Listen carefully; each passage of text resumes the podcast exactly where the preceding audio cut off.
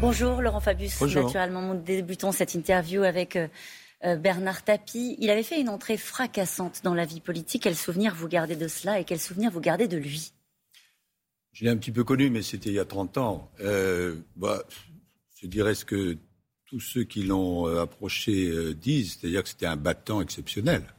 Bon, alors, du, tant qu'il a été vivant, il y a eu des, controverses invraisemblables. Bon, maintenant, euh, je crois que l'hommage est unanime. Qu'est-ce que Mitterrand aimait de lui? Euh, Sa capacité de convaincre. Euh, Tapie était un homme très intelligent et qui avait un charisme au sens euh, étymologique, c'est-à-dire une force, une grâce. Et Mitterrand était sensible à ça. Mmh. C'était l'arme anti-FN de François Mitterrand. Il a bataillé contre l'extrême droite, contre Jean-Marie Le Pen. C'était l'arme anti-FN de, Mitterrand, c'est comme ça que vous le voyez, c'est-à-dire qu'il était un ovni pour la classe politique de l'époque. Oui, mais c'est surtout, euh, je crois qu'il y avait une, comment dire, une, affinité entre Mitterrand et lui. Mais sur quoi? Ils ben, apparaissaient euh, si différents. Oui, mais Mitterrand avait une phrase qu'il empruntait à Aristide Briand. Euh, Aristide Briand, quand on lui disait qu'est-ce que c'est que la politique, Mitterrand disait la même chose. La politique, c'est dire des choses à des gens. Dire des choses à des Ça, gens. il savait faire. Mitterrand et Tapie. Mm. Et sur le, regard que vous portiez à l'époque, je sais que c'était il y a 30 ans, mais quand même, euh, vous étiez à l'époque premier secrétaire du Parti Socialiste. En 92, il devient ministre. Mm. Vous dites quoi? C'est quoi ce zozo? Vous dites quoi? Vous dites il n'a pas les codes Non, non, non, non. Euh, moi, je n'avais pas eu de réaction euh, particulière, mais ce qui est vrai, et c'est le sens de votre question, c'est que les politiques traditionnelles ne l'ont pas vu arriver avec enthousiasme. Pour le moins. Oui, pour le moins. Mais je suis diplomate. c'est ça. Euh, on va dire un mot du, Conseil constitutionnel, si vous le voulez bien. J'imagine que c'est aussi pour ça que vous êtes là ce matin, Laurent Fabius. parce que vous m'avez C'est ça. C'est l'anniversaire de la Constitution de 1958. Aujourd'hui, vous célébrez chaque année le droit dont la Constitution euh, est la clé de voûte. Et dans euh, ce début de campagne, Laurent Fabius, l'institution que vous présidez est la cible de critiques de la droite, de la gauche et même, paraît-il, de l'exécutif, laxiste dans la lutte contre le terrorisme, liberticide sur la question du paste sanitaire, par exemple. Que répondez-vous à ces critiques? Deux réponses. D'abord, je vais expliquer en 30 secondes euh, ce que c'est que le Conseil constitutionnel. Avant la Ve République, la loi pouvait tout faire. Depuis la Ve République, au-dessus de la loi, il y a la Constitution. La Constitution, c'est vraiment la base, ce sont les principes généraux qu'on n'a pas le droit de toucher. Et il faut bien qu'il y ait un organisme qui vérifie si les lois sont conformes à la Constitution ou pas, c'est le Conseil constitutionnel. Donc nous sommes garants de l'état de droit. Alors, ça ne plaît pas à tout le monde. Euh, et donc, il y a, il ne faut pas exagérer quand même, un certain nombre de critiques, mais ce que j'observe, c'est qu'elles sont en général contradictoires. C'est-à-dire que parfois, on reproche au Conseil constitutionnel de faire la part trop belle aux libertés, et parfois, on reproche au Conseil constitutionnel de, euh, euh, par exemple, ne pas assez lutter contre le terrorisme. Nous, notre rôle, ce n'est pas du tout de juger en opportunité politique. Ça, ça ne nous intéresse pas. C'est de regarder si les lois dont nous sommes saisis sont ou non conformes à l'état de droit. Alors on peut modifier l'état du droit, mais l'état de droit, il faut le respecter. Juger en opportunité politique, c'est précisément la phrase qui a été rapportée euh, du président de la République. C'est ce qu'il aurait dit sur le Conseil constitutionnel. vous y croyez? Parce que le président de la République est euh, le garant de l'indépendance de la justice. Ce serait grave s'il avait prononcé une phrase comme ça? Je ne vais pas faire des si, des si, des si. Bon, on ne va pas faire des si, mais on va évoquer des choses très précises. Marine Le Pen dit le Conseil constitutionnel est très prompt à censurer les mesures contre l'immigration légale et illégale. Il ne trouve rien à redire contre le pass sanitaire qui entrave la liberté des Français. Mais je, vous, ça, c'est un des exemples que je vous citais tout à l'heure. C'est-à-dire que certains nous disent vous euh, protégez trop les libertés et d'autres vous protégez pas assez les libertés. En fait, nous, nous n'avons pas du tout à nous prononcer en, en opportunité politique. Nous jugeons en droit il y a des garanties, les libertés font partie des principes qu'il faut défendre. Mais comment vous expliquez ces critiques qui se formulent contre le Conseil constitutionnel ou l'idée de dire on s'affranchira du Conseil constitutionnel Est-ce que vous avez noté, madame, qu'il y a une campagne électorale? Ça ne m'a pas échappé. Moi non plus.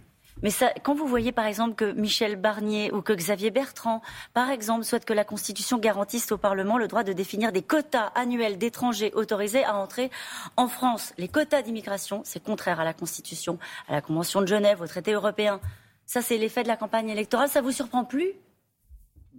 Ça ne me surprend pas, mais je n'ai pas entré dans la campagne électorale. Je vous répète, euh, on peut modifier certains éléments du droit, c'est normal, les législateurs, le législateur peut le faire, c'est sa prérogative. Mm. Mais il y a des principes généraux du droit qui vous garantissent, qui nous garantissent tous, cela on ne peut pas y toucher. Mais vous diriez qu'il y a une dérive de la part de l'ensemble de la, classe politique vis-à-vis justement de cet état de droit qu'il faut protéger? Non, On a entendu pendant cette campagne qu'on était en dictature.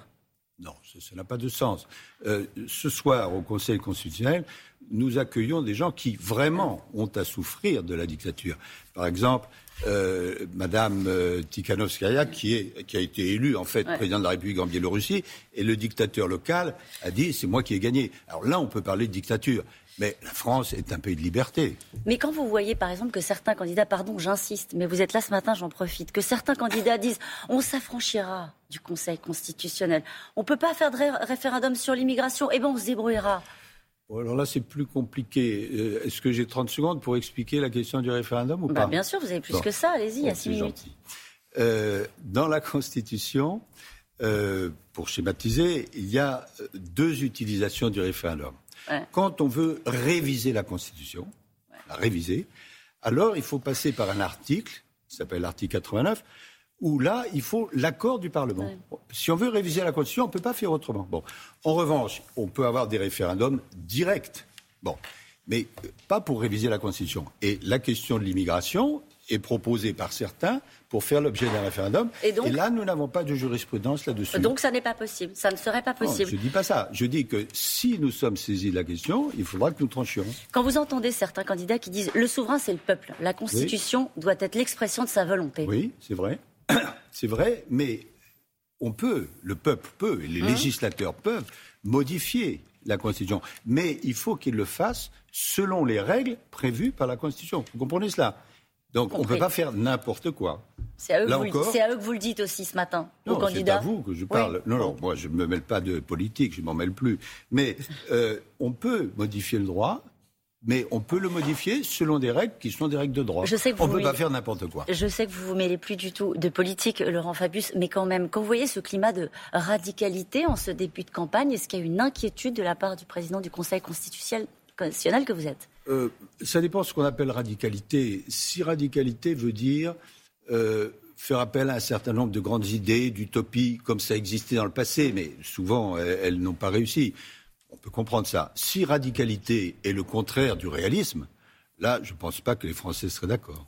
On dit un mot du climat, on se souvient de votre émotion au moment de l'accord de Paris, on connaît vos convictions sur le sujet. Nous sommes à un bah, mois de la... C'est surtout que j'ai présidé l'accord de bah, Paris. Bien sûr, on se souvient de votre émotion euh, à ce moment-là.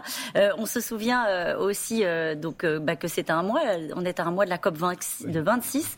les rapports évaluant les engagements nationaux de, 191 pays montrent que nous sommes plus sur le chemin des plus vers 2,7% de, degrés de réchauffement climatique. les engagements n'ont pas été tenus euh, globalement, non.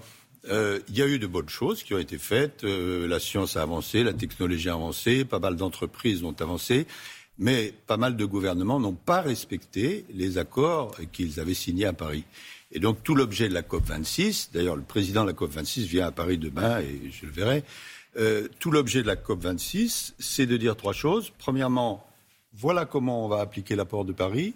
Deuxièmement, voilà les financements qui sont nécessaires et il faut que les gouvernements les respectent. Et troisièmement, il faut garder le cap de plus 1,5 degré qui n'est pas du tout conservé. C'est pas trop tard. Non, à condition qu'il y ait la volonté euh, commune euh, d'avancer. Euh. Et, c'est ça l'effort qu'il faut faire, mais ça se présente très difficilement. Est-ce que vous pensez qu'il faut une forme de radicalité pour le réchauffement climatique, pour le coup?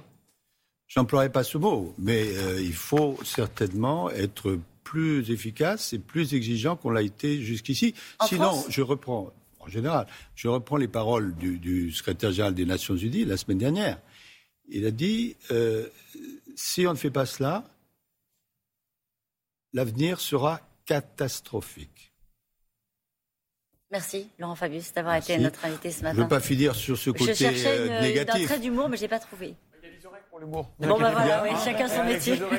Merci beaucoup. En tout cas. Oui, chacun ses spécialités. Absolument. Il y a des, des, évidences qu'il est parfois bon de rappeler. La France est un pays de liberté, nous dit le président du Conseil constitutionnel, Laurent Fabius, qui était l'invité de Caroline Roux. Merci, Caroline.